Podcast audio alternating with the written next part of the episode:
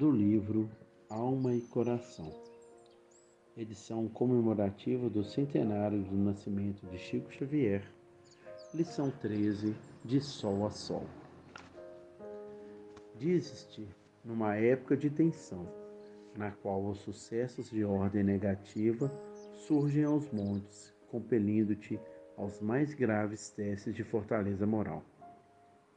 Tão grande é a massa de conflitos na esfera da alma que muitos dos nossos irmãos de jornada evolutiva se recolhem à retaguarda buscando refazimento, quando não a cura dos nervos destrambelhados. À vista disso, indagas por vezes como trabalhar eficientemente e, ao mesmo tempo, resistir com êxito ao assédio da inquietação. Realmente, isso envolve questão muito importante no mundo íntimo de cada um de nós porquanto nem podemos parar nos domínios da ação e nem desconhecer a necessidade de equilíbrio para suportar construtivamente as provas que venham a sobrevir. A única solução, a nosso ver, será focalizar a mente no Espírito do Senhor e Ele, o Divino Mestre, dar-nos-á rendimento em serviço e descanso ao coração. Se aparecerem dificuldades imprevistas, entrega-lhe os obstáculos que te aborrecem e prossegue no dever que esposastes. Se tribulações te caírem na estrada, imagina-lhe as mãos vigorosas nas tuas e procura atravessá-las de ânimo firme, aproveitando a lição bendita do sofrimento.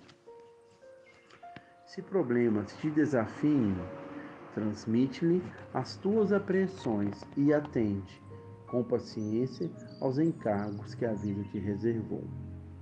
Se amigos desertaram, mentaliza nele o companheiro infalível e continua fiel aos compromissos que te honorifiquem a existência.